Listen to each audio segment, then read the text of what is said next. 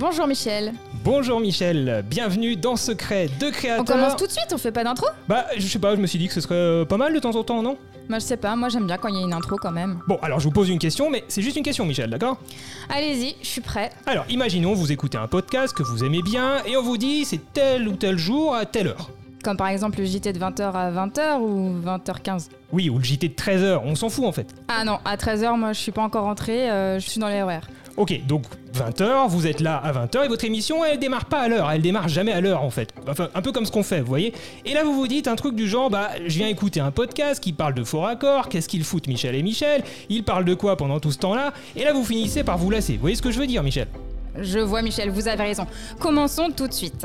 Merci Michel, c'est une bonne réaction de votre part. Bonjour à toutes et à tous et bienvenue dans un nouvel épisode de Secret de Créateur, le podcast dédié à la créativité, à la culture et au voyage. Vous écoutez le 15e épisode de la troisième saison avec Milan Aubert Bonjour. et moi-même Olivier Schmitt. Aujourd'hui, vous l'aurez compris, nous avons l'immense plaisir d'accueillir le duo légendaire Michel et Michel de Fort Accord, l'émission culte d'Allociné. Alors, qui sont Michel et Michel? Comment parviennent-ils à faire trembler les réalisateurs, les ingé-sons, les scripts ou encore les monteurs? Combien d'heures passent-ils à visionner et revisionner les films qu'ils analysent? Travaillent-ils seuls ou font-ils appel à une armée de stagiaires? Vincent Garnier, directeur éditorial d'Allociné et Johan Sardet, chef rédacteur, journaliste et animateur, sont les personnalités et voix qui se cachent derrière Michel et Michel. Ils sont là aujourd'hui pour répondre à nos questions et nous partager l'histoire et les secrets de l'émission Fort Accord. On les retrouve tout de suite. Bonjour Michel et Michel, comment allez-vous? On est ravis de vous accueillir. Bonjour, et ben ravi également, et vous étiez très bien, Michel et Michel. euh, voilà, il y a, ni honte à avoir ni rien, vous, étiez bien, vous étiez dans la bonne énergie. On n'a on pas beaucoup eu le temps de réviser notre Michel et Michel, c'était l'idée d'aujourd'hui, j'espère qu'on vous a fait Ouais. honneur. ça m'a plu, ça m'a plu. Ok, Ouais, c'est mieux. super. Je vais tout de suite vous donner la parole, on va pas attendre. Euh, Est-ce que vous pourriez déjà vous présenter un petit peu plus que ce que j'ai pu faire, euh, de façon individuelle déjà, parce qu'on va euh, peut-être parler de vous d'abord individuellement, et puis ensuite on parlera bien sûr du projet euh, Fort Accord avec les Michel et Michel. Alors, moi, je m'appelle Vincent Garnier, je suis euh, directeur éditorial, comme je l'ai dit. Euh, ça fait 22 ans que je, je travaille pour Allociné. J'ai commencé en tant que stagiaire, j'ai j'ai gravi des échelons euh, jusqu'à arriver à la, à la rédaction en chef en compagnie de Yoann Sardet. Voilà, en gros. Et euh, on fait, on fait l'émission Fort Accord depuis 11 ans maintenant 12 ans 12 ans. 12 ans. Comme le temps passe. Je te D'accord. laisse la parole. Eh ben, moi, ça va être assez court puisque c'est exactement le même parcours. Voilà, on s'est rencontré avec Vincent en tant que stagiaire euh, il y a très exactement 22 ans, en septembre, euh, septembre 2000. Moi, j'étais arrivé un tout petit peu euh, quelques mois après Vincent et puis on s'est, on s'est plus jamais quitté. On est devenus euh, colloques de travail, euh, amis euh, dans la vie. Et puis euh, Michel et Michel, cette aventure qui a démarré en janvier 2010 et euh, qu'on est ravis de, voilà, de, de poursuivre. Et, euh, et la nouvelle saison vient juste de démarrer depuis une semaine. Voilà. Donc on, en- D'accord, on fon- notre 13e saison euh, sous, le, voilà, sous la bannière Michel et Michel.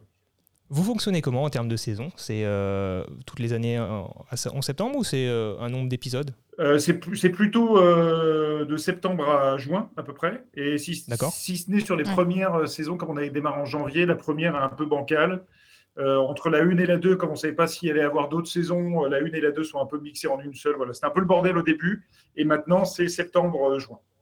Donc là vous êtes à combien de saisons? Et donc là, a priori, je dirais que c'est la 13e.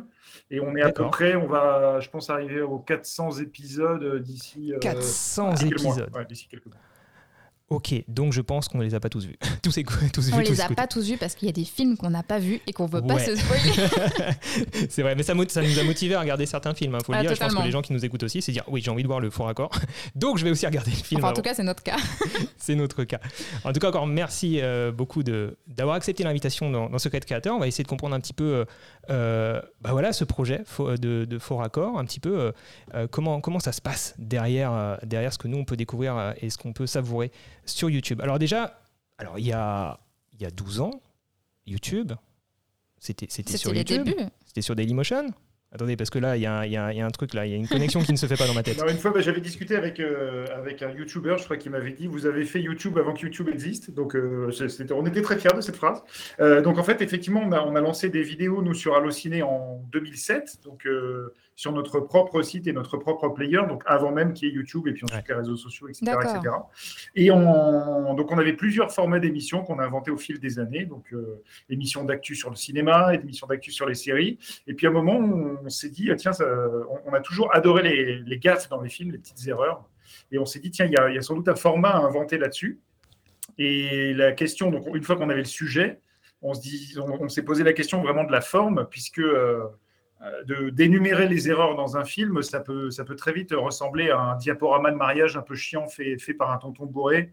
Vous savez, l'animation qui dure 45 euh, minutes alors qu'elle devrait durer 3 minutes. On voulait absolument éviter ça. Et donc, en fait, euh, on a beaucoup réfléchi à la forme. Et donc, au-delà du fait qu'il y, a Vincent et moi, on va dire, dans, la lumière, entre guillemets, on, a développé ça avec mes deux frères qui s'appellent Gabriel et Anthony, donc Anthony Barthélémy et Gabriel Sardet et en fait, euh, nous, on a, apporté la partie journalistique et eux ont, euh, ont apporté la partie créative.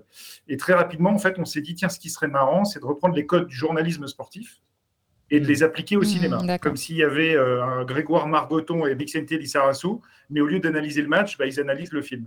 Et à l'époque, donc ça remonte un peu, ça remonte à 12-13 ans, mais il y avait la, la, grande époque de la palette graphique de Canal+, euh, ou, euh, euh, ou, alors dans le sport US où on mettait les actions au ralenti, on traçait du jaune ou du blanc pour montrer les hors-jeux ou les, les, systèmes de jeu. On s'est dit, ben voilà, Là, on a le code graphique, il faut que ça soit exactement comme dans le foot ou dans le foot US. On analyse les films par ce biais, et du coup, ça deviendra l'analyse d'après-film avec les spécialistes techniques qui vont débriefer, à la place de débriefer le match, ils vont débriefer le film.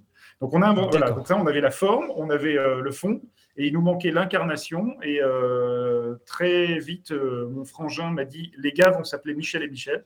Je lui ai dit qu'est-ce que c'est que cette idée de merde? Il m'a dit fais-moi confiance, il faut qu'il s'appelle Michel et Michel. Euh, et, en fait, il avait raison parce que euh, il y a une sorte de côté un peu Dupont et Dupont. Euh, il y a un côté clown, clown, clown, blanc et Auguste. Il y a il y a une sonorité du prénom Michel qui marche bien. On aime bien le côté putain Michel. Enfin, le, le, Michel a, quelque chose. Et, et, donc, du coup, ça a tout de suite marché. Et à part le premier épisode où on était, Vincent et moi, sur, on va dire, sur la même tonalité de personnage. C'est-à-dire que si vous le, si vous le revoyez, le tout premier épisode, c'est Gladiator. On était tous les deux très énervés et très dans le code du journalisme sportif qui s'emballe un peu trop. Et en fait, euh, dès le deuxième épisode, on s'est dit non, non, il faut qu'il y en ait un qui soit plus calme et qui cadre l'émission. Et l'autre, euh, qui est la star du show, mais qui est complètement euh, fou et ingérable, qui vit dans sa cave et qui regarde des films au ralenti. Un peu dans sa bulle, un peu dans son. Voilà, exactement. C'est comme ça que la dynamique s'est créée. On pensait très sincèrement faire trois épisodes. Euh, dès le premier, on a été dépassé par le truc, vraiment, ça nous a échappé. Et, du coup, après, on s'est dit, bon, bah, on, est, on, continue. Et tant que, tant que ça plaît aux gens et que nous, tant qu'on s'amuse à le faire, on continue. Donc, ça fait 13. Voilà à peu près euh, en condensé l'histoire de, ce format. Ok. Eh ben, on aura l'occasion d'en reparler puisque euh, plus tard dans le podcast, podcast pardon, je, je vous redemanderai un petit peu la genèse du, projet. Bah, du coup, est, beaucoup de choses sont déjà dites, mais on en, reparlera tout à l'heure. En attendant, je vous propose de passer au premier jeu.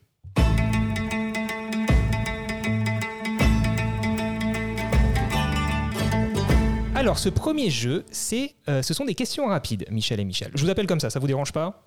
Aucun souci. On est là pour ça. Euh, ce sont des questions rapides, euh, donc qui peuvent amener à une réponse plus ou moins rapide tout de même. Si vous souhaitez approfondir certaines réponses, vous pouvez, il n'y a pas de problème. Première question. Ah bah, du coup, vous, tu viens d'en parler, Johan, à l'instant. Le premier épisode de Fort Accord, quel souvenir ça vous procure? Oh là là, euh, c'était il, y a déjà très très longtemps.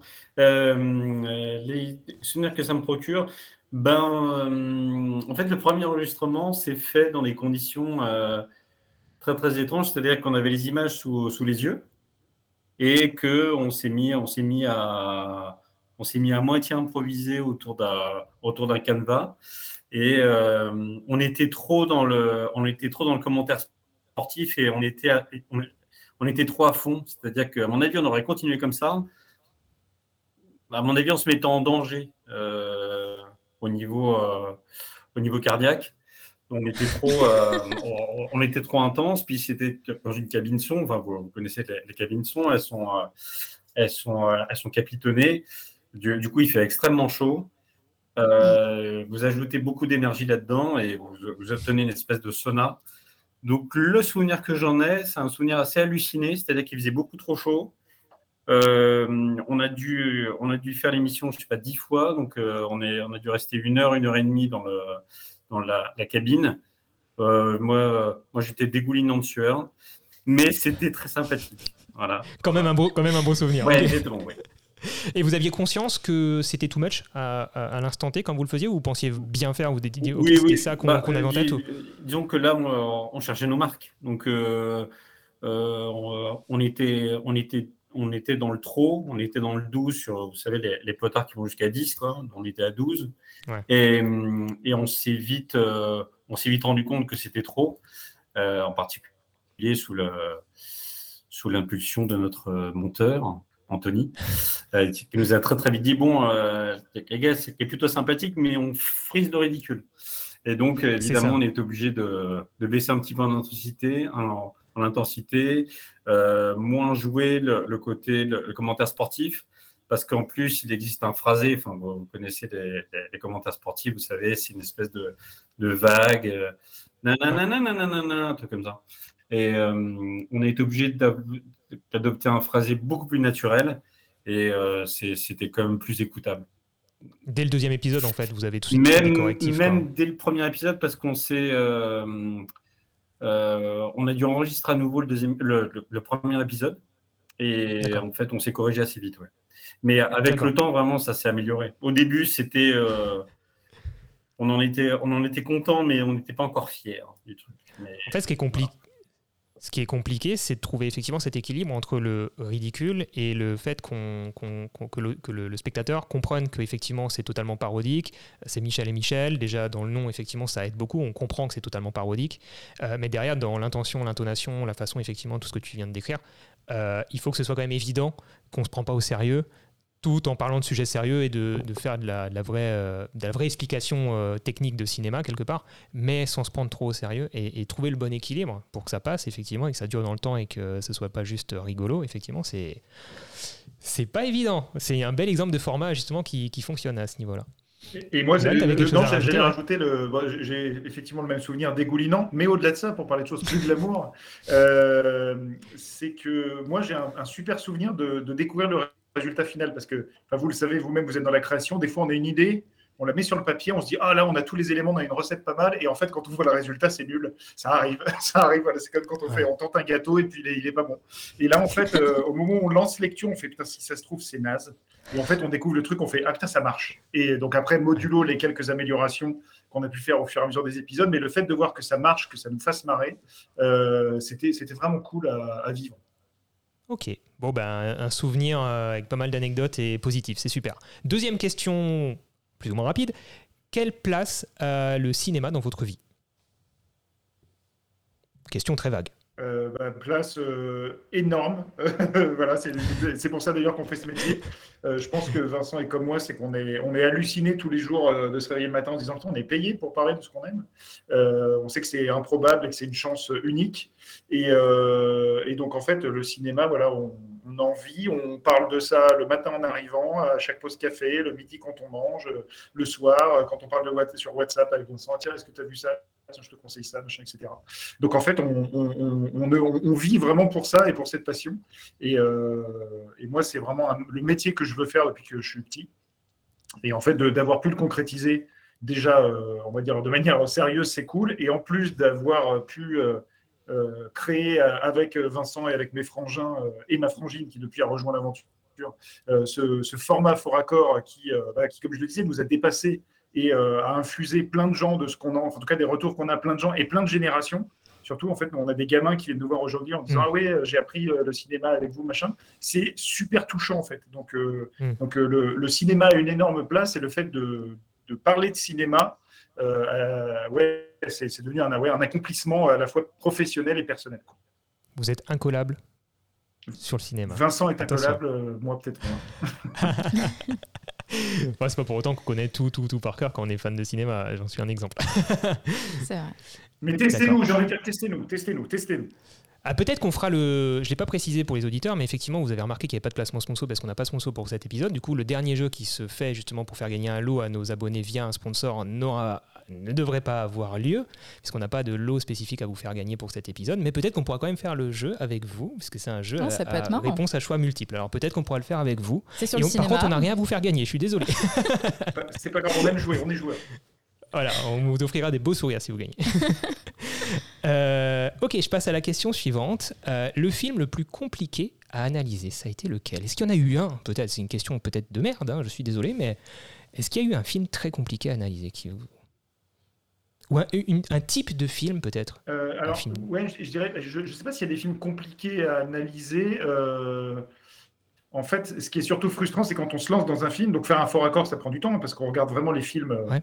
Euh, déjà à vitesse ralentie ou- et sur certaines scènes, image par image, pour être sûr de, de rien louper. Et en fait, c'est quand vous arrivez au bout du film et que vous avez seulement 3-4 gaffes, donc pas de quoi faire une émission, et vous dites waouh! Soit on met, Ah, tout ça soit- pour ça, soit on met quoi. tout ça à la poubelle, soit je trouve vite une idée géniale pour euh, ne pas perdre ce, tra- ce- ce temps. Donc, des fois, c'est pour ça qu'on a commencé à faire des spéciales réalisateurs ou des spéciales sagas ou des spéciales acteurs. ou Des trilogies comme Voilà. ça, hop, ouais, tu Comme ça, on peut rassembler, euh, rassembler plusieurs Ouais, trouvailles au sein d'une seule émission. Euh, donc, ça, c'est le premier truc. Et après, non, le- je, je pense que les, c'est les films d'animation qui sont un peu compliqués. Euh, parce qu'en fait, il n'y a qu'une seule sorte de gaffe par définition. En fait, dans les, dans les films live, il peut y avoir euh, technicien dans le champ, peut y avoir euh, un anachronisme ou des choses comme ça. Enfin, en tout cas, il y a- et, et évidemment ce qu'on appelle les erreurs de continuité, c'est-à-dire quelque chose qui change de place ou qui change de couleur. L'animation, par définition, globalement, ça va être que des erreurs de continuité. Donc la difficulté, c'est de trouver euh, 10 erreurs de continuité qui soient assez fortes pour que l'émission ait de l'intérêt. En gros, c'est ça. Exactement, pour pas que ce soit Ouais. répétitif. Ouais. Ok. D'accord. Ça me fait rire parce que, en fait, euh, je vous l'ai pas dit euh, tout à l'heure, mais en fait, j'étais directeur technique pour Univers- euh, Illumination MacGuff à Paris, donc euh, sur Moi Moche et Méchant 2 et Mignon. Et euh, du coup, moi, ce qui me fais- me faisait marrer, c'était de regarder les faux raccords qui concernaient ce, type de film, puisque bah, j'étais dans la partie technique et, et je voyais tout à fait le pourquoi du comment. Des fois, il y avait des petites erreurs et je me disais, mais comment mes collègues de l'époque, ils ont pu foirer ça? C'est pas possible. Du coup, ça me faisait, ça me faisait beaucoup rire. Euh, Vincent, toi, il y avait un film euh, spécifique, tu voulais rajouter quelque chose par rapport à un film qui a été compliqué euh, peut-être à analyser ou... Les films compliqués à analyser, c'est les films où il y a, assez peu d'action finalement, parce que c'est là où il y a des, il y a il y a, des viviers de, de faux raccords, en fait des, gisements de faux raccords. C'est les scènes d'action, les scènes de mouvement. Donc les, films qui ne qui bougent pas beaucoup, euh, c'est un peu euh, c'est un peu compliqué à faire. En particulier, je pense au, au Silence des agneaux, qui n'est pas un film qui bouge énormément, bien, bien que ce soit un, un thriller, c'est c'est pas du tout évident à analyser. Voilà. D'accord. Ok. Euh, quatrième question est-ce qu'il y a eu alors, ma question est foireuse est-ce qu'il y a eu des faux raccords des faux faux raccords? Ce que je veux dire par là c'est est-ce que euh, parfois c'était vous avez cru que c'était un faux raccord, vous l'avez publié et au final, euh, on- une prod vous a dit eh, au fait, les gars, c'est pas un faux raccord, c'est volontaire, euh, c'est artistique, j'en sais rien. Est-ce que ça existe ce genre de, de faux raccord? Bon, Il y, a, il y a des faux raccords volontaires parce que euh, sur un tournage, euh, en fait, euh, des fois, euh, ils ont fait une prise euh, on va dire, dans, dans le mauvais sens. Ça serait trop Ouais. dur de convoquer à nouveau l'équipe de tournage. Et donc, en fait, je pense que le réalisateur voit au montage qu'il y a un problème. Et donc, euh, il se dit, bon, bah, on l'assume. Et la plupart des gens ne le verront pas, à part des dégénérés comme Michel et Michel. Euh, donc, ça, c'est le premier truc. Après, dans les, les seules fois où je pense où on a fait des erreurs, euh, et c'était ma faute, euh, c'était plutôt sur des bandes annonces. Quand il y avait des bandes annonces événements qui tombaient, à un moment, on s'est dit, tiens, on va faire les faux raccords des bandes annonces. Et je me souviens Ok. du faux raccord de Star Wars épisode 7, par exemple, de la bande-annonce de Star Wars 7, le réveil de la force. Et il y avait un truc sur le speeder de Rey. Et euh, en fait, euh, je crois son bâton qui disparaissait. Et, euh, et sauf qu'en fait, on le sait, dans une bande-annonce, des fois, on peut voir le début d'un plan et le plan suivant, en fait, c'est une scène qui n'a rien à voir. Parce que la bande-annonce est montée comme ça. Et donc, en fait, on, on s'est imaginé des erreurs de continuité qui, en fait, euh, n'en étaient pas quand on voit le film Non, final. Et c'est aussi Ouais. arrivé sur Cowboy et Envahisseur, je me souviens, où en fait, on voyait les cowboys se faire attraper par les extraterrestres avec des espèces de harnais. Et nous, on croyait qu'ils avaient oublié de d'effacer les harnais en post-prod, alors qu'en fait, les harnais sont bien dans le film. Donc voilà, c'est deux, petites erreurs euh, qu'on a fait au fur et à. Ok, donc faut trouver un fou parmi les auditeurs qui serait capable de faire une vidéo faux raccord de faux raccord en fait. Ce serait. euh, Ce serait, ce serait grand. tota- Ce serait Les erreurs ce de faux ouais, raccords. Alors là, j'aimerais pas être à sa place pour regarder les 400 plus tous les films. euh, faut y aller. Ok, super. Dernière euh, question rapide. Euh, combien de temps pour analyser un film? Est-ce que c'est mesurable? Est-ce que est-ce qu'il y a une norme? Ben, dans la mesure où il faut, il faut garder les scènes d'action en particulier au ralenti, euh, on double le temps, on peut dire ça. Ok. Johan? Oui, je pense Ah. qu'on peut dire ça. Ah, Michel, pardon. Euh, on double le temps, quoi. C'est- C'est-à-dire, si vous avez un film de deux heures, vous pouvez compter sur quatre heures, quoi. à peu près. 4 heures pour une pre- un premier visionnage. On détaillera un petit peu plus tout à l'heure, Ouais. j'en poserai des questions, mais en gros, Oui, le premier ça. visionnage, déjà, près, il faut vous doubler la durée. En gros. Ok, pour une première analyse et après j'imagine derrière il y a Exactement. des il y a le vérifications repasse, comme. euh, euh, en plus, il y a, d'autres sources. Il y a d'autres sources qui, qui nous aident également. Donc voilà. ouais. Ok. En gros, Bon, on c'est commence à avoir des 4 la première passe. on commence à avoir des petits éléments euh, de la masse de travail qui se cachent derrière. Ouais. Et il est temps de passer à la chronique de Mylène.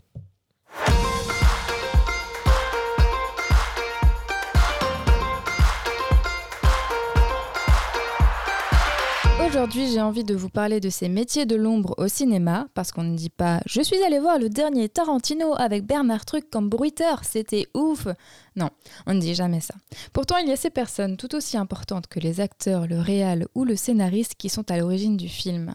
Il y a ces métiers de l'ombre dont on ne parle jamais, alors que sans eux, nous aurions des films sans décor, sans bruitage et avec des faux raccords à l'appel, et Michel et Michel seraient Je veux parler de la script, du bruiteur et du décorateur scénographe.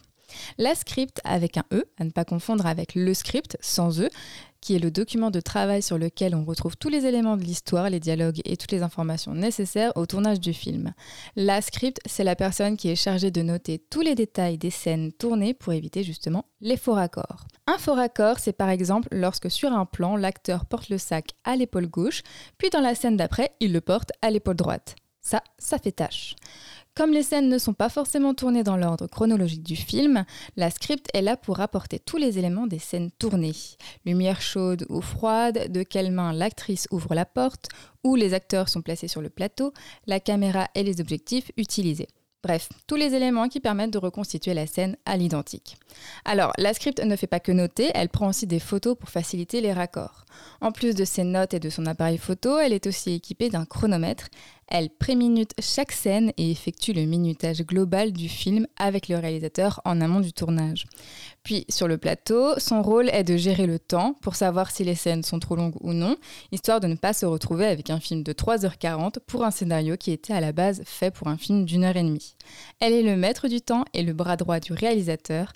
La script n'est pas simplement là pour faire des rapports, elle est aussi là pour soutenir le réalisateur, apporter des solutions et son regard artistique.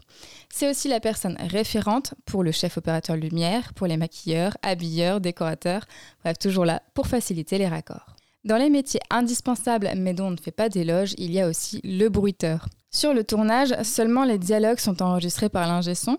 Le bruiteur est donc là pour réaliser tous les bruits présents dans la scène. Une porte qui claque, des bruits de pas, un claquement de doigts, des os qui se brisent, un rugissement de dinosaure. Le bruiteur reproduit ces sons pour qu'ils soient ensuite inclus dans le montage du film et qu'ils paraissent totalement normaux, naturels, bref, qu'ils crédibilisent la scène. Je dis ça car la plupart des bruits fabriqués par un bruiteur ne sont pas originaux. Par exemple, pour des bruits d'eau brisée, ils ne vont pas casser des os, mais prendre des légumes crus, des carottes par exemple. Sur le film Jurassic Park de Steven Spielberg, Gary Ristrom, le sound designer du film, a dû imaginer les sons des dinosaures. Pour ça, il a enregistré des sons de vaches, de son chien, d'humains et il est même allé au zoo. Pour le brachiosaure, il s'agit de sons d'âne, de vaches et d'éléphants. Pour le T-Rex, c'est le cri d'un koala et pour son rugissement lorsqu'il rugit pendant que les enfants sont dans la voiture, il s'agit d'un mélange de rugissement de tigre et un son de bébé éléphant. Alors les sons peuvent être ensuite arrangés, modifiés, ralentis, accélérés pour coller le plus possible à la réalité ou ce qu'on imaginerait être la réalité. Un métier indispensable au cinéma. Pour terminer, je veux vous parler du décorateur scénographe. Il collabore avec le metteur en scène pour reproduire les décors des scènes imaginées par le scénariste et le réalisateur. Parce qu'au cinéma, on ne se contente pas de trouver une maison, un endroit sympa pour tourner le film. Il y a derrière chaque décor une personne qui imagine les décors intérieurs et extérieurs. Parfois, la maison que l'on voit dans le film n'existe pas en tant que telle. Les différentes pièces de la maison sont créées sur différents plateaux et la magie du montage fait qu'on se dit Waouh, elle est incroyable cette maison. Le travail du décorateur scénographe, c'est de se documenter sur l'époque et la zone géographique où se déroule l'histoire du film pour embarquer le spectateur dans l'histoire et éviter les anachronismes. Les anachronismes, c'est par exemple construire une cuisine de style années 70 alors que l'histoire se passe en 1920, ou reconstituer une scène de Première Guerre mondiale avec des matériaux visibles qui n'existaient pas à cette époque. Avant de faire construire les décors, le décorateur scénographe fait ses recherches, puis réalise des croquis et des maquettes qui sont ensuite validées par l'équipe du film. Il travaille avec les accessoiristes, les techniciens du décor, les metteurs en scène et les éclairagistes pour que le style des décors colle parfaitement à l'histoire du film. Pour moi, le cinéma, c'est plein de petites mains qui font de la magie. Alors, je pourrais aussi parler des costumiers, des chefs opérateurs, des accessoiristes, des monteurs et plus encore. Donc restez dans les parages car je les réserve pour un prochain épisode. Tu nous as pas parlé des Michel et Michel qui arrivent après le processus. Ça, c'est après le, qui arrivent en fin de, en fin de boucle. Vous avez parfois des, des retours de, de prod ou de réal euh, qui, qui, vous contactent, ça vous est arrivé, qui vous disent euh, Ok, cool, l'analyse, effectivement, euh, intéressant. je sais pas. Oui, en fait, ça nous a beaucoup surpris. C'est que quand on l'a fait, voilà, je le disais tout à l'heure, on, pensait sincèrement faire quelques épisodes et s'arrêter là. Et en fait, je crois dès le troisième ou quatrième, on a fait Pirates des Caraïbes de mémoire.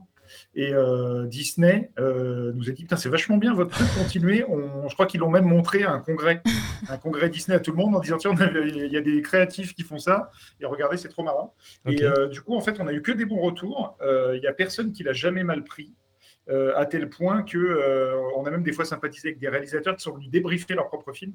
Donc ça a été le cas de Louis Clichy, euh, voilà, qui est le co-réalisateur des Astérix animés avec Alexandre Astier, qui est venu par deux fois débriefer son film, et c'est même lui qui nous a dit tiens là-dessus on avait fait une erreur, tu pourras en parler. en tout cas voilà, soit il nous donnait des erreurs, soit il venait les expliquer, les débriefer, comme tu disais tout à l'heure chez Illumination. Des fois il y a une raison dans le processus de production pour laquelle, par exemple moi je me souviens il nous a expliqué que le, les d'Astérix changer de taille euh, dans le film pour ne pas gêner les mouvements du hmm. personnage. Et, sauf qu'en fait, pour nous, c'est un fort accord, mais eux, dans leur processus de production, il y avait une explication logique. Euh, il y a Philippe Lachaud, avec qui on s'entend très bien. Euh, et voilà, une fois, je l'avais croisé en interview, il m'a dit hey, Michel, je viens quand vous voulez. Et du coup, je dis bah, Viens, on débriefe tes films. Et donc, on a débriefé ses films avec lui. Donc, en fait, on a, on a d'excellents retours. Et de ce qu'on sait, de ce qu'on nous a dit, c'est que. dans le, on va dire sur les tournages français, Michel et Michel sont devenus un peu des, des gentils croque-mitaines et donc, en fait, voilà, tous les, scripts avec un E, car j'ai bien écouté la chronique de Michel, de, de Mylène, pardon, et ben en fait tous les scripts se, se, méfient entre guillemets de et donc il y a la patrouille Michel et Michel qui rôdent. C'est trop bien. vous, avez, installé les Michel et Michel rôdent en fait, ils sont là. voilà, c'est exactement ça. Ils, observent. Euh, oui, toi, tu as pris l'exemple de Illumination avec les mignons par exemple. Effectivement, je me rappelle qu'un problème simple mais qu'on règle tellement facilement en animation, bah, c'est que les mignons ils ont des tout petits bras en fait. Enfin, ils sont pas tous pareils, mais beaucoup ont des petits bras. Donc tu peux pas faire tout ce que tu veux avec des petits bras. Tu peux pas manipuler certains objets, tenir certains certains objets en main, donc tu es obligé d'agrandir les bras, etc. Et ça, en animation, c'est des choses que tu peux te, te permettre et ça ne forme pas un faux raccord à proprement parler. C'est une volonté, enfin, c'est accepté dans le monde de, de l'animation et euh, du dessin animé aussi. Mais non, mais les mignons, ils ont des bras élastiques. Ouais, voilà, comme, euh, comme Inspecteur Gadget, il n'y a pas de souci avec ça. On va passer au prochain jeu.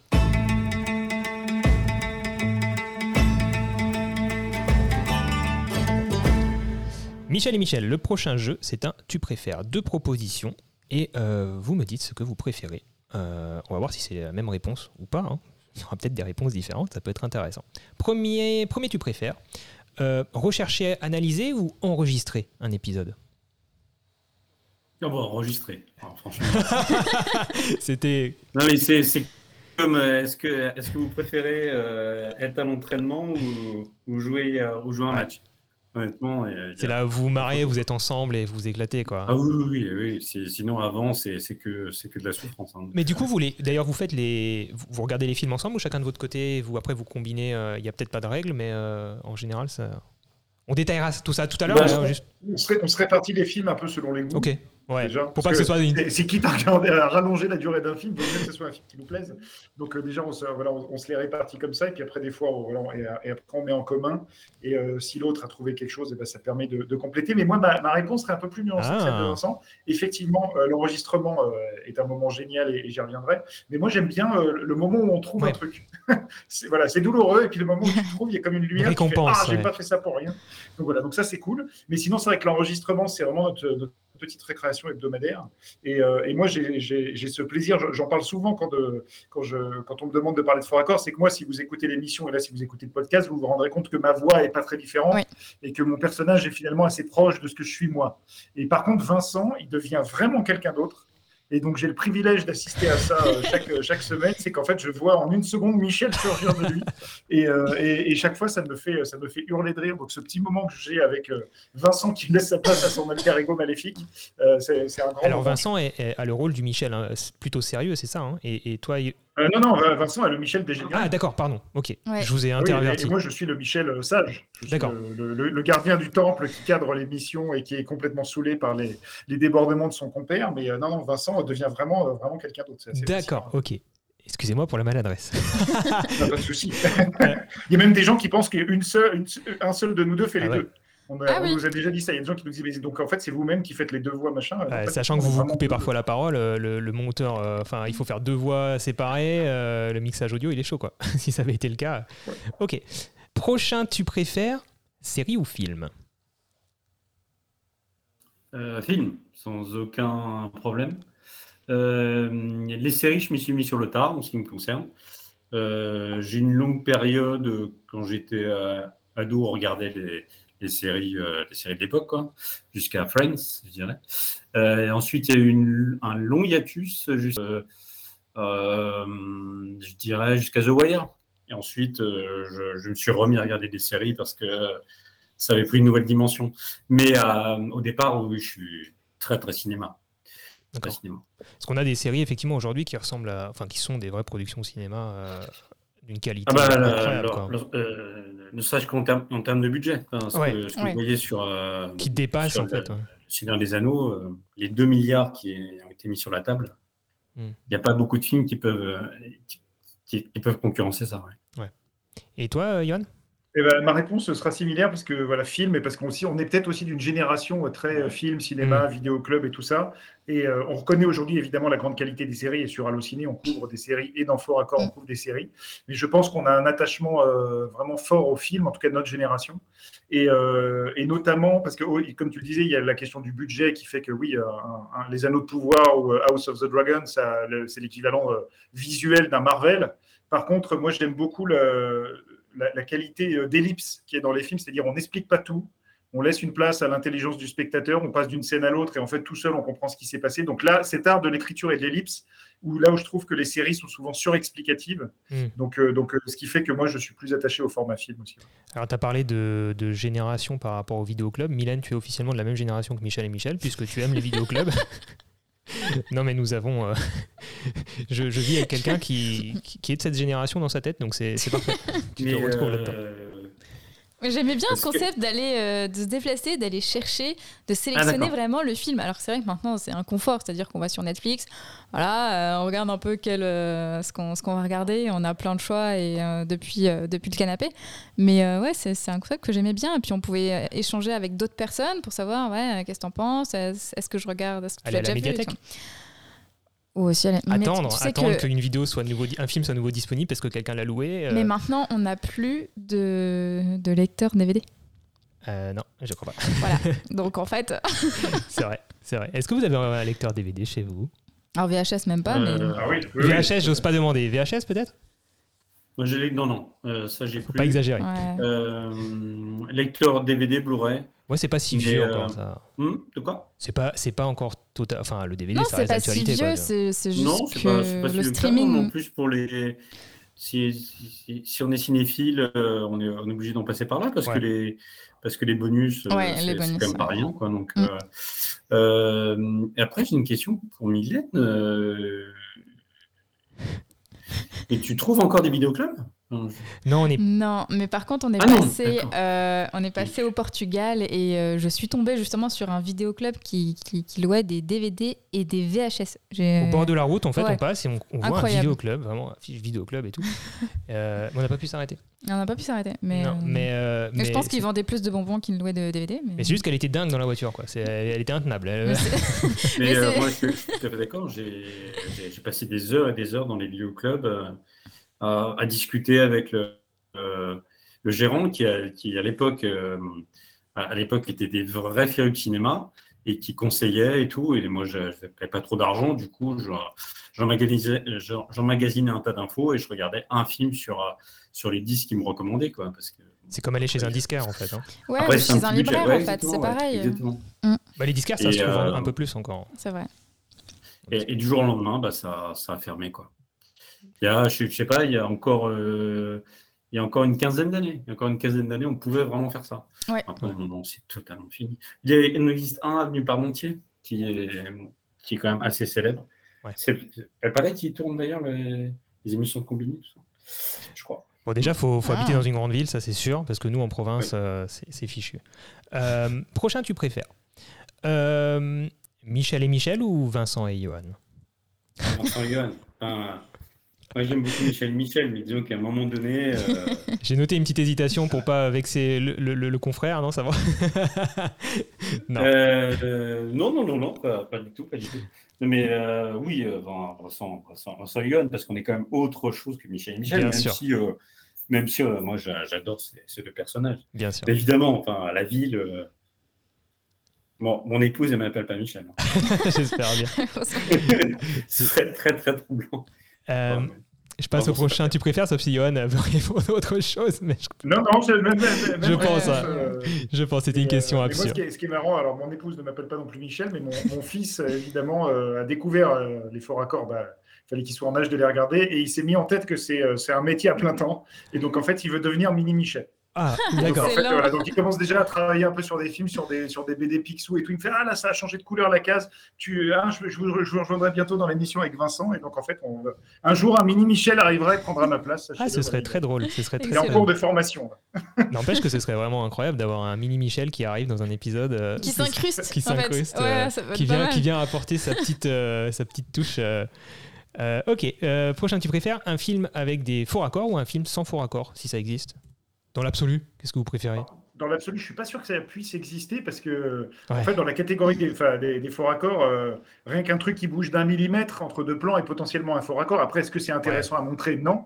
Donc, nous, notre travail, en fait, c'est déjà de les repérer et de garder pour l'émission euh, la substantifique moelle de ce qu'on a trouvé et d'en garder une grosse dizaine, quoi. Et qui soit vraiment signifiant et qui raconte une histoire ou qui soit marrant. Donc, je pense que faire un film sans faux raccord est quasi impossible, sauf à moins de faire un plan séquence en plan fixe avec rien qui puisse venir euh, gêner le. Voilà. Et par contre, un film sans fort accord, ça serait triste. Oui. Parce que, parce que, moi, ce qu'on ce que, ce qu'on aime dans cette émission, euh, euh, et je pense que les gens, en fait, l'ont senti très vite, et c'est peut-être aussi pour ça que ça, ça, ça, a touché les gens et que ça, ça a bien pris, c'est qu'en fait, on n'est pas du tout dans la malveillance. C'est-à-dire que nous, ce qui nous fait marrer, c'est de montrer qu'on peut parler du cinéma tout en s'amusant et en jouant, parce qu'on est aussi, nous, d'une génération où, en gros, c'était le cinéma avec un grand C, un espèce de truc euh, en haut d'un piédestal, où il faut faire que de l'analyse filmique ou critique ou machin. Et effectivement, on a été nourri à ça, mais en même temps, je, moi, dans ma jeunesse, je ne voyais pas de format ludique sur le cinéma.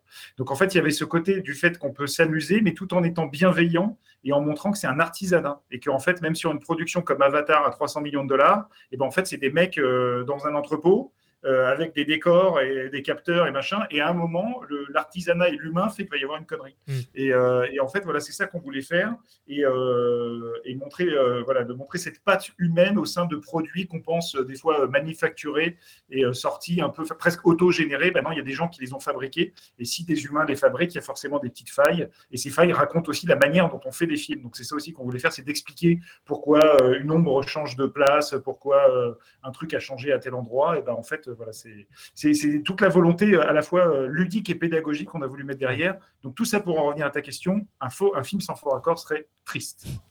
Effectivement. Et de toute façon, c'est un jeu individuel aussi. Le faux raccord au-delà de l'émission, c'est chaque personne qui regarde un film aime bien déceler. Euh, nous les premiers. Hein. et partager avec ses proches, dire ah tiens regarde t'as vu là j'ai vu un truc que t'as pas vu peut-être et puis ils sont ils sont trompés ha, et puis on est fiers. Donc c'est vrai que ça fait partie du cinéma à, à 200%. Euh, bon, bah, dernier, dernier euh, tu préfères, sauf si Vincent voulait rajouter quelque chose, mais euh, on, Non, non, non, non. Le, côté artisanat et humanité, ça, ça, me va tout à fait. Et eh ben on passe au dernier tu préfères, popcorn salé ou sucré? Ni l'un ni l'autre. Ah. Oh. on est sur des Maltesers? Je déteste les gens qui mangent au cinéma. les, gens, les gens qui mangent au cinéma ou les gens qui font du bruit au cinéma? Ah bah c'est souvent les mêmes. Hein. D'accord. Euh, y a, en plus, il y a une façon de mâcher au cinéma, on dirait que c'est en dehors de toutes les, les règles de euh, les règles de savoir-vivre. Euh, donc non, non, ni l'un ni l'autre, mais non, non, ni l'un ni l'autre. J'aime pas. D'accord. Ça, ça sera peut-être notre seul point de désaccord avec euh, mon compère. Moi, je suis de, de la team popcorn. Et par contre, je demande un mix à chaque fois. C'est-à-dire une couche de sucré, une couche, non, c'est de- une couche de salé, une couche de sucre au milieu et une couche de salé au-dessus. C'est la clé, la clé, le mix. Le D'accord. mix On n'a jamais fait ça encore. Alors ça c'est très original. Je sais pas si les gens qui nous écoutent font pareil, ça doit être. Mais du coup vous n'allez jamais au cinéma ensemble parce que si Vincent ne supporte pas le fait que tu filmes, que tu manges à côté, attention. Ah, non, moi, a je mange devant, pas quand on est ensemble, je mange pas. Et, euh, et par contre, ce qui est génial avec Vincent, c'est que c'est un, un très bon spectateur de cinéma quand c'est des, des comédies ou des fois même des scènes drôles au sein d'un truc pas drôle. En fait, il a une espèce de rire communicatif qui me tue à chaque fois. Donc, euh, à défaut de popcorn, je, me, je, me- je rigole bien. quoi. Ok, bon bah écoutez, on va passer à la pause musicale.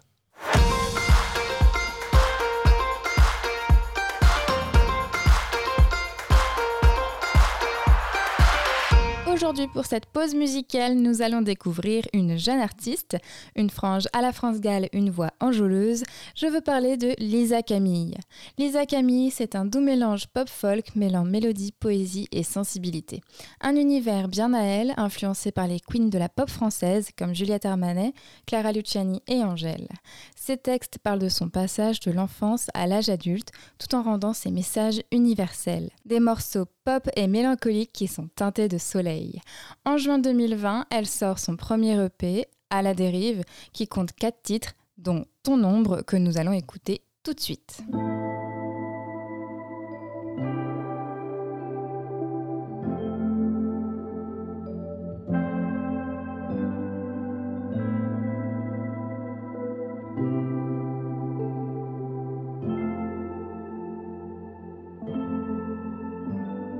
Si mes mots ne t'ont pas suffi, que tu t'es enfui, j'attendrai seul ici. Si un océan de larmes me fait baisser les armes, te retrouverai-je, toi et ton âme, même si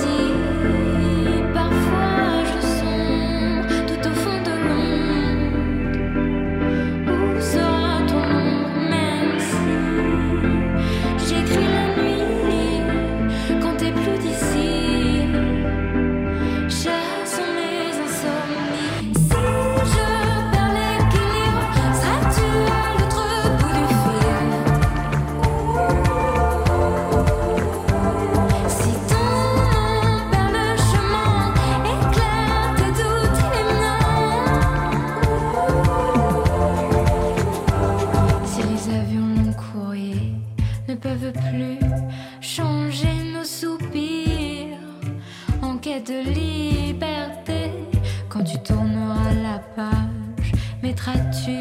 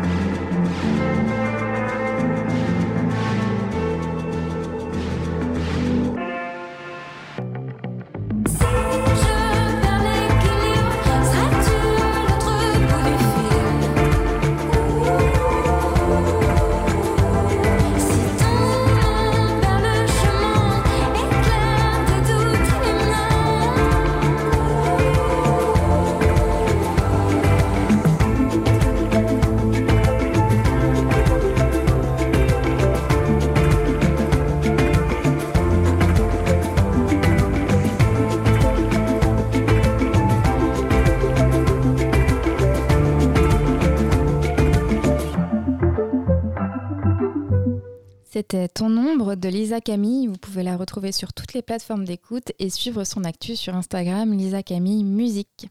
On se retrouve donc avec nos deux invités, Michel et Michel, Vincent et Johan, qui vont donc nous parler de l'émission Fort Accord un petit peu plus en détail pour découvrir euh, l'envers du décor, euh, les secrets qui se cachent derrière cette émission culte sur Allociné. Euh, on a déjà parlé de beaucoup de choses depuis le début de l'épisode. J'ai déjà été très curieux, vous avez déjà donné pas mal d'infos, mais on va revenir sur certains éléments. Et on va commencer par, par le par le début, votre rencontre, ça s'est fait donc chez Allociné, c'est ça? Vincent, toi tu étais déjà, tu nous expliquais que tu étais déjà euh, salarié euh, chez Allociné depuis un, petit moment, c'est ça? Euh, En fait, je suis, je suis arrivé en stage au mois de. Attendez, que je raconte pas de bêtises, de décembre 1999. D'accord. Bizarre comme date. ça, c'était il y a très longtemps. Et je suis, je suis passé en, en CDI en juin 2000. Et je, je, crois que Anne est arrivé en septembre 2000. D'accord. En stage. Et ensuite, il est resté pendant très longtemps en stage. genre, un an, je crois, un truc comme ça. Je sais Ok. il, devait partir, il y avait un truc. C'était très vite. Il y, avait, une tragédie en cours. Et euh, au final, euh, un poste s'est ouvert. Et voilà. après, je ne vais pas parler pour lui. Hein. D'accord. Allociné a, a, a, été fondé quand euh, exactement, vous savez? Ça, ça, ça, a quel âge Allociné? 1993, de, donc en fait, il y aura, on fêtera les 30 ans d'Allociné l'an prochain. Au départ, c'était un numéro de téléphone. Euh, donc la, la, vieille génération s'en souviendra. On faisait le 01 40 30 20 10 on avait les horaires de cinéma par téléphone. Il y avait, euh, si vous habitez à Paris, tapez 1, si vous habitez en province, tapez 2. Ensuite, vous deviez taper votre arrondissement. Ensuite, vous deviez euh, taper un numéro euh, par rapport à une liste audio de cinéma. Et ensuite, il y avait une voix qui vous disait, eh ben voilà les séances de votre film, machin. L'ancêtre d'Internet, c'est-à-dire ce que vous avez en une seconde sur Allociné, le site, vous l'aviez en à peu près 8 minutes de coup de fil. Sur le Minitel aussi voilà. Et donc, d'où ce nom Allociné, ce logo qui n'a pas bougé. En tout cas, c'est notre ADN de base, donc très serviciel. En 97 a été lancé le site internet, qui au départ était très serviciel aussi, c'est-à-dire globalement des fiches euh, salles de cinéma avec des fiches séances donc un équivalent un peu du Pariscope en ligne. Et euh, nous, notre génération, avec Vincent, on est arrivé donc en 2000 et on a été la génération qui a apporté une, volonté d'en faire un média et d'en faire une encyclopédie, une base de données cinématographiques. Et donc, en fait, euh, il y avait ce premier pilier serviciel et on a ajouté le pilier média, donc faire des news, des interviews, des dossiers, plus tard des émissions. Et euh, le côté encyclopédique, je pense que tous les fans de cinéma connaissent IMDB qui a toujours été un peu notre référence et notre Bible. Et nous, euh, modestement, on s'est dit, bah, tiens, on va essayer d'être le IMDB français. Et, euh, voilà. donc, en fait, on a, nous, on a, enfin, notre génération a apporté ça. Et, euh, du coup, on n'est on est plus jamais reparti. Voilà, on est arrivé en, en 2000 on n'est pas parti un taf colossal de, de vouloir euh, référencer effectivement toutes ces informations. Vous étiez à ce moment-là euh, porteur du projet, donc tous les deux, euh, entourés assez rapidement ou alors On n'était pas forcément porteur du projet parce qu'il y avait déjà une rédaction qui était en place, mais je pense qu'on était peut-être les plus investis par le projet. Et en fait, Allociné a connu plein de vies différentes dont vous pourrez retrouver le, détail sur Wikipédia, notamment. je ne vais pas rentrer ici dans des détails, vente, revente, indépendance, machin, etc. Mais donc, on a connu plein de vies en, en 22 ans. Euh, et, en fait, en, 2003, euh, quand Allociné euh, a quitté le giron de Vivendi Universal et est redevenu indépendant, il y a plein de gens qui sont partis. Et en fait, on, nous a proposé à Vincent et moi de reprendre la tête de la rédaction et de reconstruire un peu Allociné. Donc depuis 2003, on est en, charge officielle de ce joyeux bébé, là où avant on avait une place de, journaliste au sein de la rédaction, mais pas forcément on va dire, pas euh, euh, investi de responsabilité. Et donc, en fait, c'est depuis 2003. Euh, donc, l'année prochaine, on fêtera, nos, on fêtera nos 20 ans de rédaction en chef en binôme. Alors, vous disiez un petit peu plus tôt que Fort Accord, c'était un petit peu votre récréation hebdomadaire. C'est vraiment votre petit bonbon dans, votre semaine de travail, votre plaisir. J'imagine qu'il y a plein de tâches qui, vous procurent un plaisir immense puisque, puisque vous travaillez dans le domaine qui vous passionne. Mais c'est ça, ça que ça représente Fort Accord aujourd'hui pour vous? C'est le, le, petit bonbon de la semaine? Ah c'est clairement ça. C'est-à-dire que pendant une demi-heure, enfin en tout cas le temps de l'enregistrement, euh, on ne pense plus à nos, à nos réunions qui euh, sont plus ou moins glamour. Hein. C'est pas, toujours l'éclate. Mais bon, c'est un, c'est un travail avec le temps, c'est, devenu un vrai boulot. Euh, effectivement, reste la récréation de la semaine. et qu'on attend, qu'on attend avec une certaine impatience parce que même si on est fatigué, même si même si on se dit qu'on a peut-être fait le tour, il suffit de, il suffit qu'on se pointe derrière le micro et, Et, et, on est repris dans le truc, quoi. Enfin, on joue, c'est très, très ludique. Donc, effectivement, oui, c'est vraiment une sucrerie. Pour, pour, le coup, j'en mange pas au cinéma, mais. alors là, c'est bon. Et alors, du, donc, on, on, a dit que Fort Accord était né donc, il, y a, il y a 12 ans, hein, c'est ça euh, Donc, d'abord sur un player euh, hébergé euh, chez vous, donc un player maison. Le, le, le, public était déjà là, j'imagine, puisque le site était déjà très implanté, très connu déjà à l'époque le, comment, comment interagissait un petit peu Comment vous aviez les retours des gens? Il y avait un espace commentaire, il y avait euh, des gens, ils repartageaient, vous, vous aviez une visibilité comme ça, même sans, sans euh, euh, vraiment ce côté réseaux sociaux qui aujourd'hui prend, toute la place? En fait, on a, on, a le, on a sous les vidéos un champ, un champ commentaire où on avait, les, on avait les commentaires en direct des gens. Et effectivement, ça, c'est, ça, ça a pris extrêmement vite. Il faut dire qu'on avait un terreau quand même assez, assez favorable, c'est qu'on avait fait un certain nombre de vidéos euh, avant ça, en particulier euh, une série de vidéos qui s'appelait La Minute, je ne sais pas si vous connaissez ça, c'était euh, une quotidienne sur le, cinéma qui était un vrai challenge pour le coup, parce que c'était quasiment fait en temps réel. C'est-à-dire qu'on enregistrait le matin à 10h et à 17h, il y avait une, une vidéo en ligne montée, qui était euh, exploitable, tout ça. Et donc, il y avait une, euh, il y avait une certaine fibre euh, des internautes pour, pour, les, pour, les contenus d'Allociné en vidéo. Et Allociné n'a fait que n'a fait que renforcer la tendance, je dirais. D'accord. Quand, vous êtes passé sur YouTube, vous avez euh, réuploadé du coup les, contenus qui étaient d'abord sur Allociné. Vous avez vous êtes reparti sur les premiers contenus. Vous avez continué. Alors en fait, ça a été un peu les deux, c'est-à-dire qu'il y a eu du catalogue, enfin, ce que nous on appelle du catalogue, donc du froid, euh, du déjà sorti, qui a été mis en ligne, mais pas forcément dans l'ordre de diffusion initiale. D'accord. Euh, et il y en a encore certains qui n'ont toujours pas été publiés. Euh, donc en fait, c'est au fur et à mesure, on a, on a une équipe chargée de maintenir la page YouTube et qui, voilà, qui les fait avec parcimonie. Et par ailleurs, bah, au moment où les saisons sont en cours, donc comme je le disais tout à l'heure, de septembre à juin, on a une, une nouvelle vidéo qui arrive chaque semaine. Donc il y a à la fois du frais et à la fois du catalogue qui vient alimenter la page au fur et à mesure, mais les 400 émissions n'y sont pas encore. D'accord, donc demain, on peut sortir euh, un épisode qui a été enregistré il y a, a 5-6 ans. Quoi. Oui, exactement. Ce qui des fois quand même demande une petite euh, juste euh, vérification, voir si tout est toujours OK, ne serait-ce qu'en qualité visuelle, parce que, la, qualité visuelle a aussi changé au fur et à mesure du temps.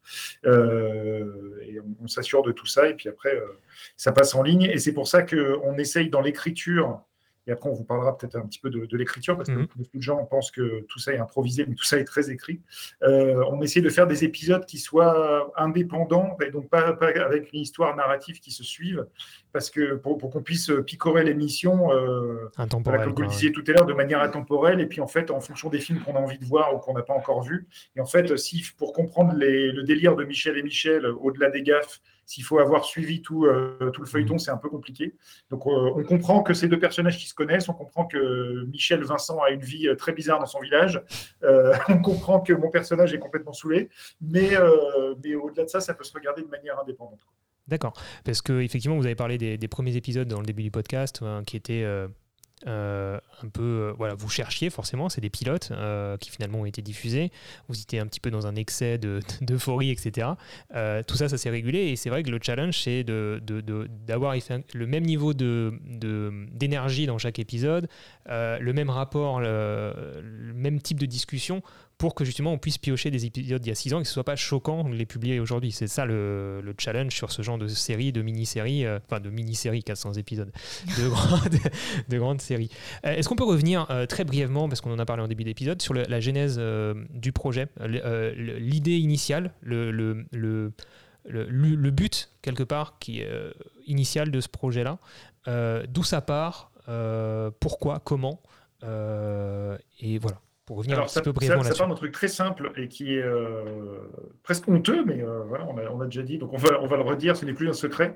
Mais euh, il y a un magazine qui, je pense, qui existe encore, qui s'appelait Entrevue, qui, au-delà d'interviews de, gens dénudés, c'est un peu bizarre, et de, et de, dossiers genre la drogue dans le 93 ou des trucs comme ça, en fait, avait un espèce d'encart, genre avez-vous avez vu ces gaffes dans les films? Donc, Ah. en fait, c'était trois Ah. captures d'écran où souvent il y avait voilà. Et, euh, et en fait, moi, c'était, j'achetais entre lui pour ça. Je ne l'achetais pas pour les articles cochons. Je l'achetais vraiment pour sûr. ça. Et avec mon frangin, pareil. Et en fait, on a toujours adoré ça, les gaffes dans les films. Euh, moi, je me souviens aussi de ma découverte du premier Jurassic Park en salle, donc de Spielberg. euh, immense film, mais avec un énorme fort accord au moment où le dinosaure sort de son enclos. Et euh, déjà en salle, je me suis dit, putain, mais il y a un problème là, il y a un truc qui va pas. Parce que si vous regardez bien, le dinosaure est au départ à la hauteur des voitures, et puis après, les voitures basculent dans un espèce de gouffre énorme, de, ouais. de 45 mètres. Ça n'a aucun sens, mais c'est pas grave.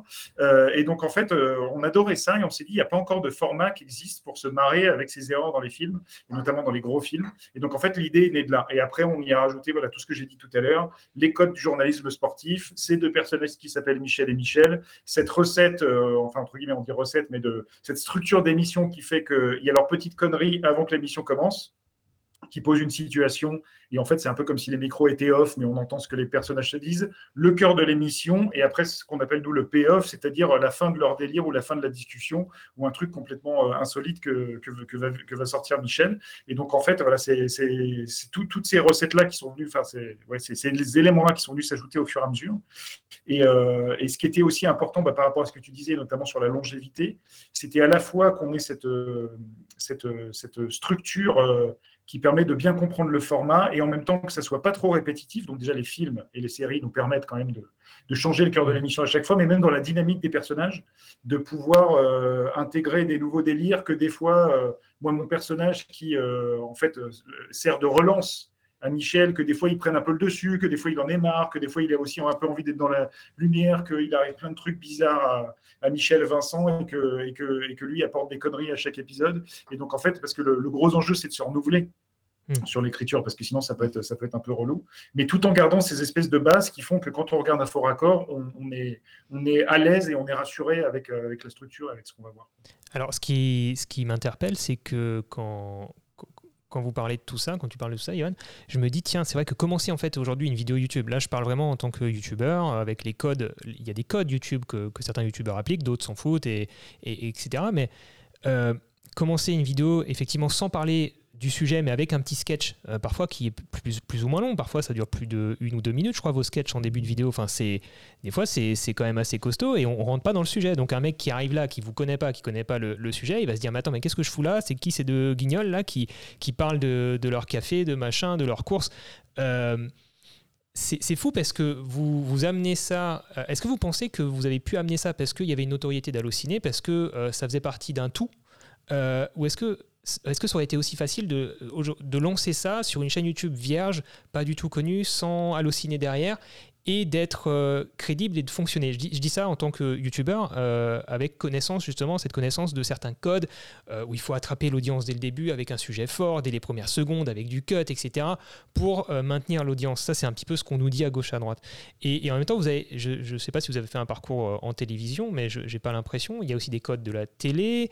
Sur, quel socle, sur quelle base est-ce que vous êtes appuyé euh, pour, pour, former euh, cette chronologie dans un épisode Est-ce qu'il y en a une? Est-ce que c'était juste on, fait, on se fait plaisir et on verra ce que ça donne? Ma question était longue, mais... Non, mais c'est une, une très bonne question. Ça, je, je, je, pense que on, bah, quand on crée l'émission, il n'y a, a, pas toutes ces indications de justement, il faut attraper le public, tout se joue dans les trois premières secondes. Donc en fait, on fait le truc tel qu'on l'a en tête, comme je disais, dans une conception à, quatre cerveaux. Et, euh, et, donc, en fait, euh, quand on a mis en place cette structure-là, ce qu'on s'est toujours dit, et qu'on a, essayé de ne pas déroger à cette règle, c'est de se dire la version sur le site, et donc la version YouTube, donc ce que, on va dire la version 16 neuvième, il faut que, que cette structure-là ne bouge pas, quand bien même ça ne rentre pas dans les codes YouTube. Et par contre, ce qu'on a changé, c'est que quand on l'a réadapté sur les réseaux sociaux, parce que maintenant beaucoup aussi de vues se font ailleurs et notamment en vertical, le gros challenge a été un de verticaliser l'émission. Donc, mmh. c'est-à-dire de, des fois d'éliminer certaines gaffes qui marchent qu'en 16-9 ou des choses comme ça. Et puis là, en fait, de se dire bah, peut-être que sur certains canaux, euh, l'intro et le off de Michel, c'est trop long et qu'en fait, il faut être sur le cœur de l'émission, c'est-à-dire les gaffes. Euh, quand on enregistre maintenant, en fait, on, enregistre en même temps une version normale et une version, on va dire, réseaux sociaux, avec des choses beaucoup, plus courtes et beaucoup plus directes et beaucoup plus ramassées. Euh, on a une version TikTok où, en fait, on isole une seule des gaffes et la gaffe la plus forte de l'émission, parce qu'on sait que sur TikTok, il faut ça dure que 30 secondes. Donc, euh, donc voilà, en fait, on s'est adapté aux canaux Mais ce qu'on n'a jamais voulu changer, c'était la, promesse de base et en fait la, la, forme de base, qui est la version 16 neuvième. Et après, c'est très compliqué de répondre à ta première question qui était est-ce que ça peut marcher en dehors d'Allociné si on le lançait aujourd'hui? En fait, j'en sais rien du tout. Euh, d'autant qu'en fait, il y a plein de gens qui ne savent, enfin, qui n'associent pas Fort Accord à Allociné. Il y a plein de gens qui font leur dit bah, nous, on est halluciné, on fait fort accord. Ils nous font Ah, mais c'est vous Ah, d'accord, je pensais que c'était euh, deux, deux gars qui faisaient ça dans leur coin. C'est assez évident quand même. N'était pas lié à une société en particulier. Euh, donc, en fait, euh, le, le, format vit par lui-même, mais après, il a évidemment bénéficié de l'énorme plateforme de lancement qui a été Allociné. Donc, est-ce que ça marcherait aujourd'hui? Je... Sans Allociné, je ne sais pas. Non, mais c'est une question un peu, un peu bête aussi, hein, c'est vrai, mais, mais, mais c'est vrai que cette notion de code des réseaux sociaux, il faut l'intégrer à un moment donné euh, mais il y a un côté euh, euh, volonté artistique, d'écriture, de, réalisation que vous assumez en fait et que vous avez quelque part imposé, enfin totalement imposé à un public en disant voilà aujourd'hui notre format c'est ça. Attendez-vous à avoir une intro qui, n'a pas de sens au début, elle va durer deux minutes. Après tu regardes des gros youtubeurs comme McFly et Carlito qui n'ont rien à voir avec ce que vous faites, mais ils font des intros tellement. Mais ils sont dans le divertissement et c'est vrai qu'une fois que, les personnages sont connus en fait. C'est ça. Vous avez eu des retours euh, dans les commentaires de, de, gens qui, qui, qui, qui, vous disent Ouais, mais passez juste à l'essentiel, on s'en fout de vos gamineries au début. Là. Ça doit arriver, j'imagine.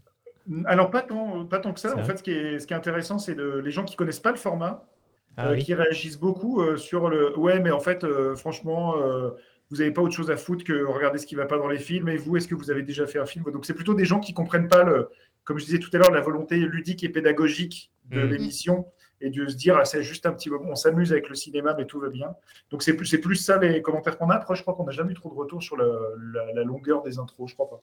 En revanche, euh, on a eu des, on a eu des retours de, des, plateformes, c'est-à-dire là où ça, ça, ça sous-performe, c'est parce que le, le format n'était pas adapté.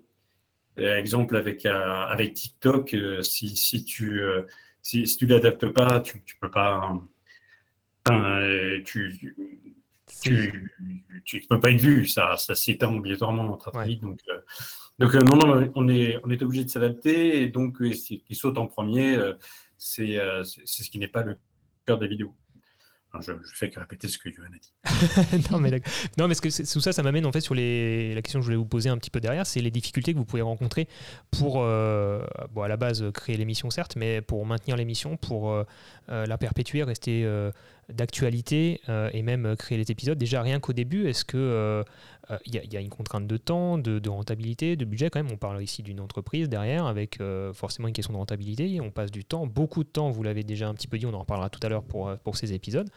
il faut que tout ça, ça s'articule. il y a aussi un travail d'image, j'imagine, derrière, d'image pour Allociné, hein, que vous avez repris en main, vous avez dit, il y, a quelques années. C'était quoi les principales difficultés pour faire vivre un, format comme ça? C'est le temps que ça nécessite? Euh, oui, je, pense que le, gros sujet, c'est la question du temps, parce que le fait que Fort Accord n'est jamais un format qui a été remis en cause, on va dire, euh, mm. de manière, de manière interne. Et donc, en fait, oui, c'est plus le temps qu'on peut y allouer. Euh, et euh, quitte à. Mais en fait, je pense qu'on aime tellement ce format qu'en fait, souvent, on prend sur notre temps euh, perso. Mm. Moi, ça m'arrive de dérocher des films le, week-end au grand désespoir de ma femme. Euh, mais, mais, mais, voilà, donc en fait, la, seule contrainte, c'est ça, c'est le temps que ça prend. Puisque pour, pour dire à peu près comment ça se passe, c'est que, donc on le disait tout à l'heure, un dérochage prend entre une demi-journée et une journée complète. Si des fois on fait des spéciales, par exemple, si on fait une spéciale Martin Scorsese et qu'on doit dérocher bah, six films de Scorsese, bah, ça va prendre le temps de six films, donc c'est assez long. ensuite, donc, quand on fait un dérochage, euh, la manière dont ça se construit, c'est qu'on isole toutes les répliques qui peuvent servir dans le montage, donc avec euh, le timecode, enfin ce qu'on appelle le TCI, le TC out. Euh, donc vous avez toutes les petites interjections où il y a un acteur qui peut faire ah ouais bien joué, et sinon t'as quoi encore? Enfin voilà, des trucs qui peuvent rythmer le montage. et on note toutes les gaffes. Et donc, en fait, souvent, il y a, sur chaque film, il y en a entre, entre 20 et 40, on va dire. Et on envoie ça donc à notre auteur et notre réalisatrice donc euh, notre auteur euh, Gabriel Sardet et notre réalisatrice Hélène Barthélémy, qui sont mon frère et ma sœur. Euh, donc c'est très familial. Et donc en fait, nous, on fait une espèce de présélection en disant voilà, selon nous, les 10 qui sont bien, mais à vous de nous dire si ça vous va. Ils peuvent faire des petits amendements. Et en fait, Gabriel commence à écrire le texte. Euh, Hélène fait un espèce de pré-montage parallèlement, parce qu'elle commence depuis le temps à avoir un peu le, timing de nos voix en tête. Il nous envoie un texte définitif. On l'enregistre à la virgule près en se permettant juste de temps en temps des, petites, euh, des petits ajouts, des petites improvisations. Mais à 99%, euh, on, on, conserve vraiment ce qui est écrit sur la feuille. Et on renvoie le son et là seulement, elle colle le son à, son pré-montage, elle peaufine le montage, et là, elle sort les différentes versions, c'est-à-dire 16.9, vertical, vertical TikTok, machin, etc. Donc, mi bout à bout, c'est un, projet qui prend à peu près 4 jours euh, de travail par semaine. Euh, euh, et, donc, en fait, c'est assez chronophage, mais on arrive à tenir le rythme pour l'instant. 4 jours avec pour deux personnes, quoi, en gros. Oui, exactement, ouais, en gros, c'est à peu près ça. Et vous êtes en gros, du coup, à peu près 4 c'est ça? On, est, on est quatre à travailler dessus. Euh, et il faut vraiment reconnaître le, euh, le, parce que souvent on nous parle de ouais, Michel et Michel machin, comme, pareil, comme si l'émission était auto-générée comme un film. Et en fait, il faut jamais oublier les gens qui, travaillent dans l'ombre sur ce mm. format. Et donc, euh, comme je le disais, les textes à chaque fois, donc nous, on est les, les, premiers spectateurs du texte, on découvre le texte et on est mort de rien à chaque fois de voir ce qu'on va avoir à jouer qui a été imaginé par, par Gabriel. Et, euh, et après, en fait, c'est une émission qui fonctionne énormément sur le montage. C'est-à-dire que le, la moindre demi-seconde trop longue ou le rond jaune qui s'affiche au mauvais moment, bah, ça cassera la dynamique ça marchera pas. Et donc, en fait, il y a un énorme boulot de montage. Donc, en fait, le, le côté euh, patte de montage et patte d'écriture complète vraiment ce que nous, on peut apporter comme matière première journalistique et comme incarnation. Donc, c'est vraiment un truc qui se fait ouais, à quatre, quatre cerveaux et quatre, enfin, donc huit mains. D'accord, effectivement. Donc on est sur un, on est sur un travail assez, assez conséquent. Et, euh, et donc, euh, attends, je, merde, j'ai oublié ma question, je ferai un cut. c'est quand j'avais une question une question qui me prenait, c'est pas grave. Euh, en, termes de rythme d'enregistrement, donc un enregistrement par semaine, un épisode par semaine, c'est le rythme que vous êtes imposé pour, pour habituer le public pour, et pour alimenter un petit peu la, soif du public, c'est ça? Oui, à un moment, on était une fois tous les 15 jours, et puis on s'est rendu compte que c'était voilà, c'était pas assez. Euh, plus, plus, plus nous on s'amuse, plus ça nous plaît. Et donc, en fait, on est venu sur un rythme hebdo euh, pour la première fois en 13 ans, on va arriver à avoir un petit peu d'avance. Pendant 12 ans, on a été complètement au cul du camion. Euh, donc, c'est-à-dire qu'en fait, on diffusait le vendredi, on n'enregistrait pas avant le mercredi. Donc, ça, s'est fait à l'arrache pendant 12 ans. Et là, pour la première fois, on a quasiment 5 émissions d'avance. Donc, on est tout fiers. On espère qu'on ne va pas perdre euh, cette, avance. Et ce qu'il faut savoir sur l'enregistrement, parce que pareil, c'est pour, pour, vous dévoiler un petit peu les coulisses, c'est que nous, comme on a déjà des rochers les gaffes, on les a à peu près en tête. Et donc, en fait, on n'enregistre pas du tout sur des images. Donc en fait, on reçoit un texte Word et on enregistre de manière totalement libre, un peu comme du théâtre euh, audio, ce qui nous permet de prendre notre temps, de ne pas devoir speeder pour coller un rythme de montage. Et donc en fait, contrairement par exemple à ce qui peut se faire euh, ailleurs en audiovisuel ou en télé, où, euh, où, des commentateurs doivent se caler pile poil à l'image près, nous, on n'a on on pas cette contrainte-là et c'est plutôt à la monteuse de s'adapter à nous. Donc on l'embrasse, Hélène, qui à chaque fois s'arrache les cheveux. mais, mais en tout cas, nous, on a cette liberté de pouvoir se dire, tiens, telle phrase, je vais la tenter comme ça. Et en fait, on fait plusieurs propositions. Quand on a un doute sur une phrase, on va faire intonation joyeuse, intonation neutre, intonation triste, machin, etc. Hmm. Et on lui donne plein de possibilités de montage. Donc en fait, en gros, je pense qu'on lui livre une, un audio de 30 minutes pour une émission qu'on fera 6 ou 7. en fait, elle, a plein, voilà, elle a plein de. en fait, le, but du jeu, c'est qu'on lui fasse les courses, si je dois rapprocher ça de la, cuisine. Et après, elle a tous les ingrédients pour faire son plat. D'accord. Euh, effectivement, elle a un bon travail, euh, un, bon travail euh, de derrière qui demande pas mal de temps. Et en plus, ça, vous permet, vous aussi, de, découvrir l'épisode derrière, d'avoir ce plaisir de découvrir ce que ça donne. Parce que vous avez analysé le film au début, vous avez donné des infos, on vous donne le script, vous faites votre audio, et puis derrière, vous découvrez le résultat. Ça doit être effectivement hyper, hyper plaisant. Et ok en, termes d'actualité, c'est-à-dire que vous, euh, vous travaillez aussi euh, dans des rushs parfois par rapport aux sorties de films, euh, ou alors on parlait tout à l'heure en fait d'épisodes qui peuvent sortir, qui sont piochés dans, dans les disques durs d'il y a quelques années, pour combler peut-être des trous, juste pour coller à certaines actualités aussi, j'imagine. Mais, mais est-ce que voilà, vous, vous, vous imposez aussi parfois de, pour attirer plus de monde, forcément, on le sait, de parler de, de, films qui sont actuellement au cinéma? Actuellement au cinéma, non. Actuellement au cinéma. Il faut que tu coupes ton son. Je coupe mon son. Euh, actuellement au cinéma, non, parce qu'on n'a pas, les, pas les fichiers. En revanche, euh, là où c'est quand même assez payant et c'est une question de. Euh, une, question, une, question de, une question de publication, il faut que ce soit au bon moment, effectivement. C'est beaucoup, plus, beaucoup plus payant si c'est lié à une actu. Exemple, si vous avez un. si vous avez Spider-Man 3, c'est euh, très très utile de faire, euh, de faire à ce moment-là une spéciale, euh, une spéciale Spider-Man, quoi. Alors, exemple. Ou, Quitte à repiocher dans les vieux épisodes ou faire une compile des deux premiers. voilà, exactement, exactement. En fait, sur les grandes sagas, on a tout, on a tout éclusé quasiment. Je pense qu'on a tout on a tout passé au crible. Et, maintenant, en fait, on arrive à faire des, faire des compilations autour de, autour de ces Donc, les, films individuels, on les a traités. Maintenant, en fait, on, fait des, on fait des compiles, euh, en tout cas sur les grandes sagas. Après, c'est des. Après, c'est après c'est des films ou, euh, des, thématiques qui sont liées à une euh, exemple un metteur en scène, un acteur, etc. On arrive à, on avait à faire des thématiques, mais en, mais en tout cas, le moment de publication est vraiment super important. Euh, ça peut être lié soit sur une sortie, euh, une sortie cinéma qui est en affinité, euh, le, cas de Spider-Man, vraiment, c'est un bon exemple, mm. ou soit, et c'est presque encore plus payant, s'il y a une diffusion télé. Exemple, mm.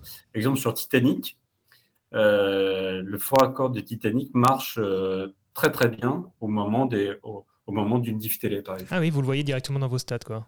Exactement, ouais. Ce hmm. qui paraît au final logique, mais c'est intéressant de le souligner pour. Euh, ouais, parce, que parce que travailler sur l'actualité, c'est une strat euh, sur YouTube. Euh, je parle de strat YouTube parce que sur YouTube, il faut des stratégies si tu veux, si tu veux à un moment donné que le contenu fonctionne. Ça, on a parlé de montage, on a parlé de rythme, on a parlé de style, d'intention et, et, effectivement aussi se caler sur, sur l'actualité.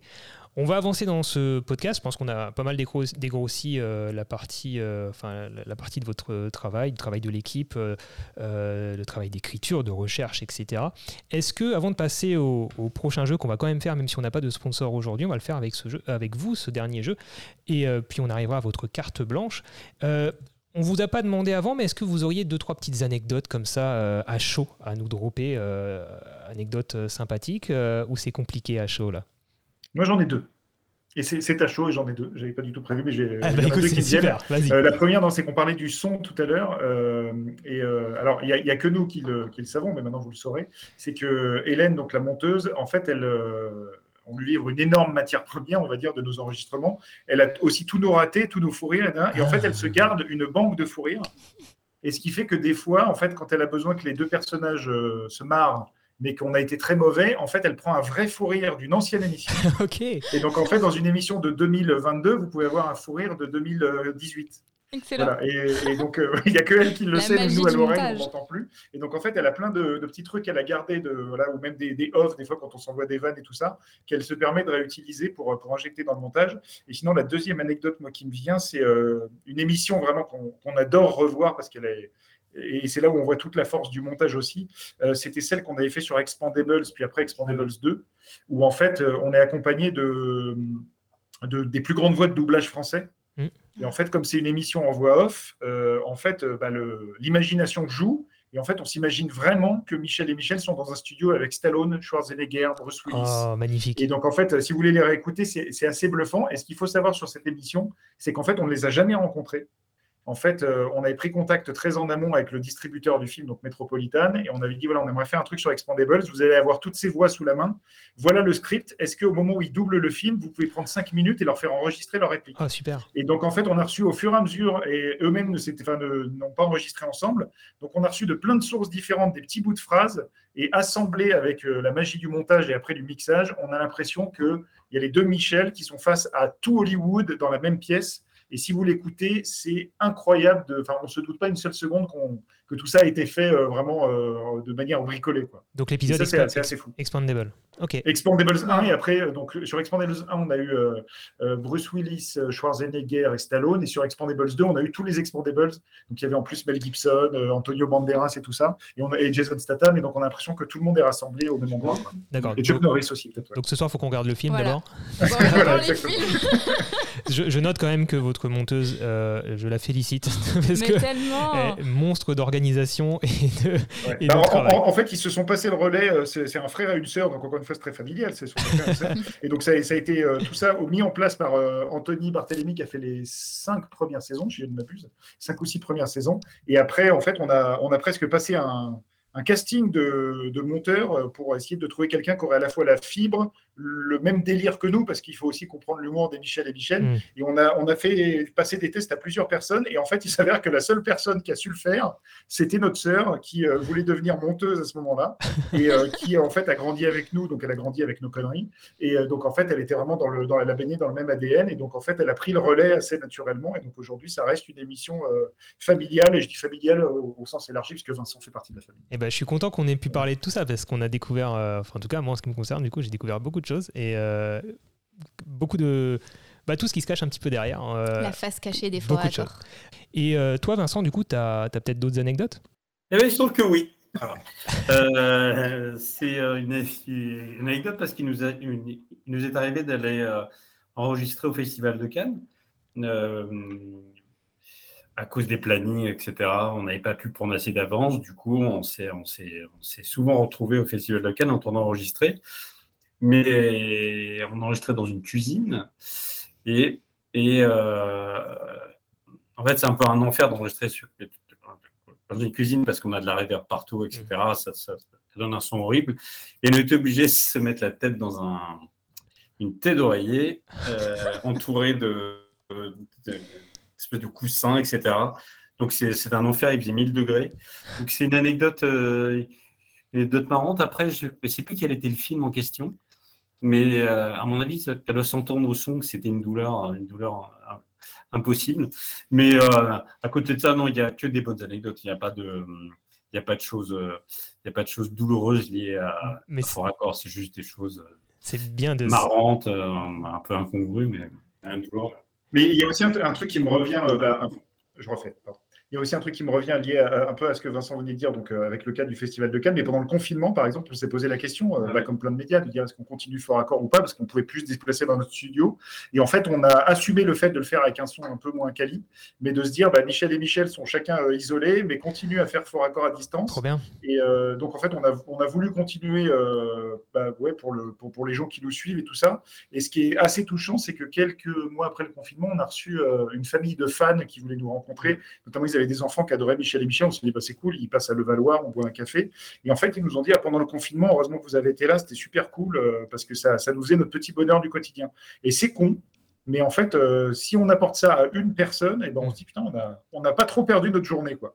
Ouais. Et, euh, et- et c'était assez touchant de, de rencontrer. Voilà. Et donc, euh, nous, chaque fois que des gens viennent nous voir en disant, euh, quand- souvent ils reconnaissent nos voix et en disant, ah, mais vous êtes les gens de Fort Accord et tout, c'est toujours bienveillant et c'est toujours cool de voir qu'on a, on a réussi à notre petit niveau à transmettre un, un truc euh, cool aux gens. Donc, euh, voilà, c'est. Et puis après, Donc, t'as- N'hésitez pas, voilà. si, vous nous, si vous nous reconnaissez un jour en, en parlant, euh, n'hésitez pas à venir nous dire bonjour, ça nous fait toujours plaisir. il y a une majorité silencieuse aussi. Qui, donc, si tu as une personne que ça touche, tu sais très bien que derrière, il y en a, il y en a 100 000 autres qui, qui, qui ne se donnent pas la peine de mettre un commentaire, mais qui n'en pensent pas moins. Donc. Vous savez que ça fait vachement plaisir. Et, euh, et par rapport à l'anecdote du coussin, effectivement, je pense que ça fait plaisir de, de- pour les gens qui nous écoutent aussi, qui débutent dans le monde de l'audiovisuel, d'entendre de, d'entendre et de constater que euh, même à ce niveau, au niveau des, professionnels comme vous, parfois ben, on fait du système D, on se débrouille et, l'essentiel c'est le contenu qui sort, c'est le résultat final, c'est pas le chemin pour y arriver.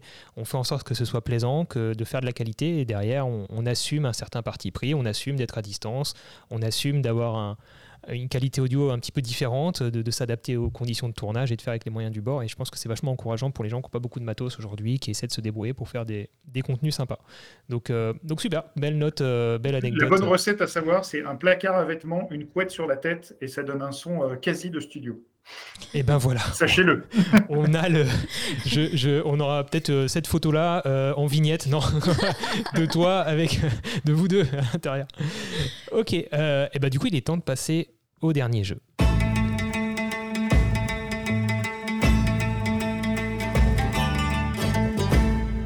Ce dernier jeu, c'est euh, l'appel à l'auditeur où nous n'allons pas appeler d'auditeur aujourd'hui. Euh, on va faire ce jeu avec vous. Encore une fois, si vous êtes, euh, si vous nous écoutez, que vous êtes une entreprise qui est dans le domaine de, dans le, dans le- dans le domaine de l'audiovisuel ou même un autre domaine, que vous souhaitez faire un placement publicitaire dans Secret Creator, eh ben vous pouvez nous contacter. Ce sera avec plaisir pour en discuter avec vous. Euh, pour cette saison 3, nous sommes à la recherche de sponsors. Donc, Michel et Michel, nous allons jouer avec vous et c'est Mylène qui va animer ce jeu. Oui. Il n'y a rien Alors, à gagner. Il n'y a rien à gagner, il y a cinq questions à choix multiples. Et euh, bah, vu comme il n'y a rien à gagner, ben, bon courage. Alors, euh, première question. De quelle matière sont fabriquées les tenues des Wookiees dans Star Wars? De poils synthétiques, de cheveux humains ou de crins de cheval? Tu, tu veux dire les, les costumes hein, De quelle Oui. matière sont- pas, pas dans, pas dans la, pas dans l'histoire de Star Wars. Dans les, Non, non, euh, ouais, les costumes. Les, les costumes. Oh, de cheval. On est sur du crin de cheval ou pas? Vincent, qu'est-ce qu'il dit? Je sais pas ce qu'il dit. À mon avis, c'est des vrais cheveux, moi, non? Je, je, je pense que c'est des vrais cheveux. Ce serait glauque, mais bon, ce serait marrant. Alors, il y en a un de vous deux qui a la bonne réponse, et effectivement, c'est les cheveux humains. Ok. Bah, en fait, ça fait des grosses perruques un peu, On va- on va dire ça comme ça. On va créer un conflit entre, entre les Michel. On va donner un point à Michel Vincent. ok, d'accord. On va commencer comme ça. Ça commence comme ça. Donc, deuxième question. Dans Jurassic Park, le mélange de bruit d'éléphants, de vaches et d'ânes forme le son de quel dinosaure? Du T-Rex, du Vélociraptor ou du Brachiosaure? T'en as pas parlé juste avant? Si. C'était le brachiosaure. Oui. Allez, allez, sur la rapidité, Johan éga- égalise. Voilà. Parce que moi, je joue à la. Enfin, je, suis, je suis un peu plus esprit couvertin, quoi. Je me dis, tiens, on va chacun aura sa, son temps, mais non, c'est pas grave. Alors, à partir du moment où on compte les points, euh, il n'y a a a plus, là, il y a compétition. moi, je ne fais qu'observer. hein. Mylène est maître du jeu. C'est euh, Ah voilà. ouais, ça y est, tu te Je- dédouanes. ouais, ouais, je me dédouane totalement. Tu es responsable de l'organisation des réponses. Bon, il y a un partout. Dans la saga Harry Potter, combien de paires de lunettes Daniel Radcliffe a-t-il porté 40, 160 ou 220 220. 160. Il y a une bonne réponse et c'est effectivement 160. On est sur une petite avance Johan.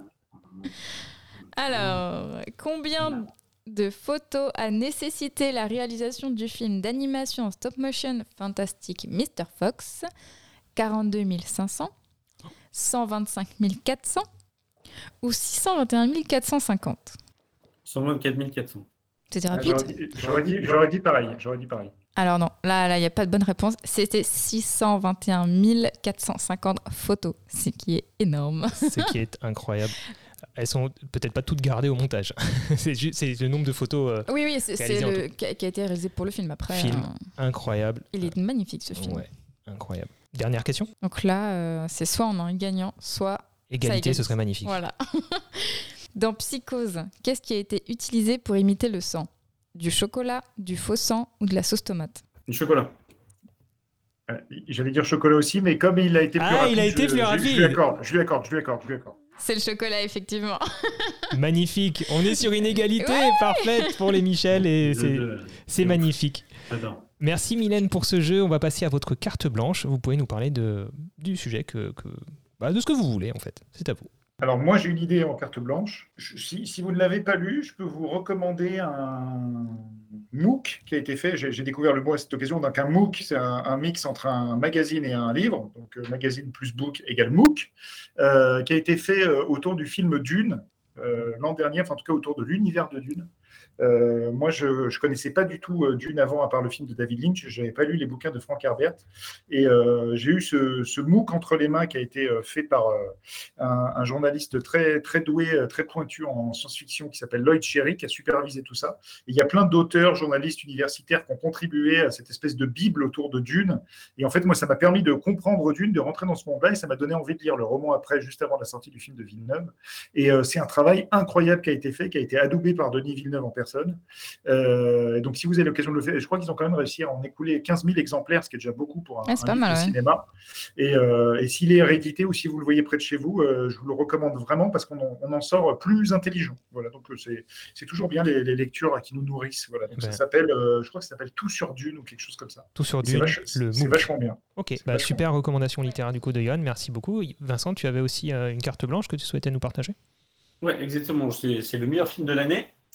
Euh, ça s'appelle La Nuit du 12. Je ne sais pas si vous l'avez vu. La Nuit du 12. Non. Si vous ne l'avez pas vu, il est, il, est, il est encore en salle et c'est un petit miracle parce que le, le, le film était présenté à Cannes euh, hors compétition. Et, euh, et c'est tellement bien que euh, les, les- les festivaliers se sont demandé pour, pourquoi il n'était pas en compétition. Euh, le, le film, ça parle d'un ça parle d'un fait divers. Une, une jeune femme est brûlée vive et une équipe de, équipe d'enquêteurs euh, lance à la recherche du, du coupable. Euh, ils, ne, ils, ne, le retrouveront jamais, mais ça, en fait, on l'apprend dans les, dans, les, dans les deux premières minutes. Donc, évidemment, c'est n'est pas du tout un spoiler. Et il y a un côté fascinant. Euh, c'est un, mélange de réalisme et de, et de stylisation. Et ce qui rend le film, rend le film extrêmement addictif et, crée une, euh, une sensation de fascination et de malaise en même temps. Euh, est porté par des comédiens absolument géniaux, à commencer par, euh, Lanners et, Damien Bouillon. Si vous ne l'avez pas vu, c'est le meilleur film de l'année. En, ce qui, me concerne, on est, au mois de septembre, mais, mais je, je pense que ce sera le film de l'année. Voilà. Merci beaucoup pour cette reco ciné. La nuit du 12. La nuit du 12. Est-ce est que je peux terminer par une. Ah, je crois que non, il faut que Vincent coupe. Non, c'est bon. Est-ce que je peux terminer? Parce que, en fait, comme tu disais, anecdote, c'est autorisé. Oui. Une anecdote qui nous rassemble tous les deux. Je voulais juste plus, euh... préciser oui, juste sur l'anecdote de Vincent que effectivement euh, cet épisode sort le 28 septembre 2022, donc au moment où vous, où vous écoutez ce podcast, peut-être que le film n'est plus au cinéma, mais on vous invite bien sûr à le découvrir sur les plateformes euh, de visionnage et euh, peut-être qu'il est encore disponible au cinéma si vous êtes réactif en écoutant Secret Créateur. Voilà. Euh, Johan, je t'en prie. Non, et pour terminer, comme euh, carte blanche, tu disais qu'on pouvait aussi euh, glisser une anecdote. J'avais une anecdote qui nous lie tous les deux et Vincent complétera. Euh, très récemment, voilà, je ne sais pas pourquoi, je, je travaillais sur, sur un truc lié à John McTiernan. Je ne sais pas si vous connaissez John McTiernan, mais en gros, c'est un des plus grands maîtres du cinéma d'action qui a fait Piège de cristal, Predator, Last Action Hero, etc.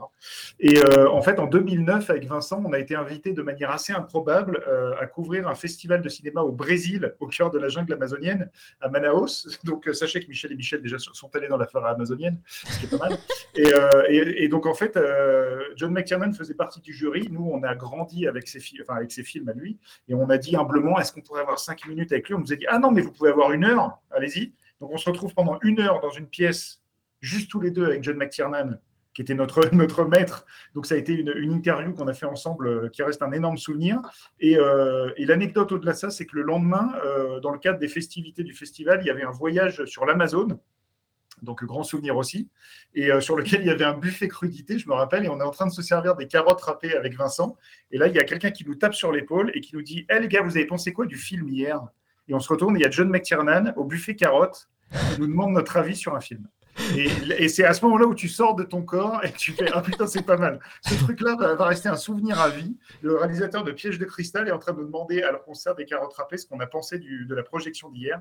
Et ça reste un souvenir grandiose. Quoi. voilà. Et toutes ces opportunités partent euh, d'une petite rubrique euh, qui, est devenue, aujourd'hui euh, une émission culte sur Allociné, Fort Accord, dont on a parlé aujourd'hui. Merci beaucoup à à tous les deux, à toi Vincent, à toi Johan, pour euh, votre temps, pour votre patience. On, a, on arrive à la fin de ce podcast. Euh, donc je vous remercie euh, encore une fois tous les deux. Je remercie bien sûr toutes les personnes qui nous écoutent. N'hésitez pas à nous rejoindre sur Instagram, Secret Créateur au pluriel, sur nos Instagram personnels aussi, Nuage de sucre en ce qui concerne Mylène, et le mien, ToutiFR, T-O-U-T-I. FR. Je vous rappelle que ce, cet épisode est sponsorisé par personne, mais que si vous souhaitez sponsoriser par nous-mêmes, nous si vous souhaitez sponsoriser un, un épisode, n'hésitez pas à nous euh, contacter. On se fera un plaisir de, de vous expliquer un petit peu euh, ce qu'on fait ici sur ce podcast. Et puis euh, à tous les, les, auditeurs, merci pour votre fidélité. On vous donne rendez-vous dans un prochain épisode de Secret de Créateur. N'hésitez pas à vous abonner pour ne pas louper les prochains épisodes, à laisser une note à ce podcast ainsi qu'un petit commentaire. Ça nous fera extrêmement plaisir de les lire et de voir vos partages en story sur Insta. Et en attendant, n'oubliez pas que c'est en créant que l'on devient créatif. Au revoir Michel et Michel. Au revoir Mylène. À très bientôt. À bientôt. Au revoir, Au revoir à bientôt.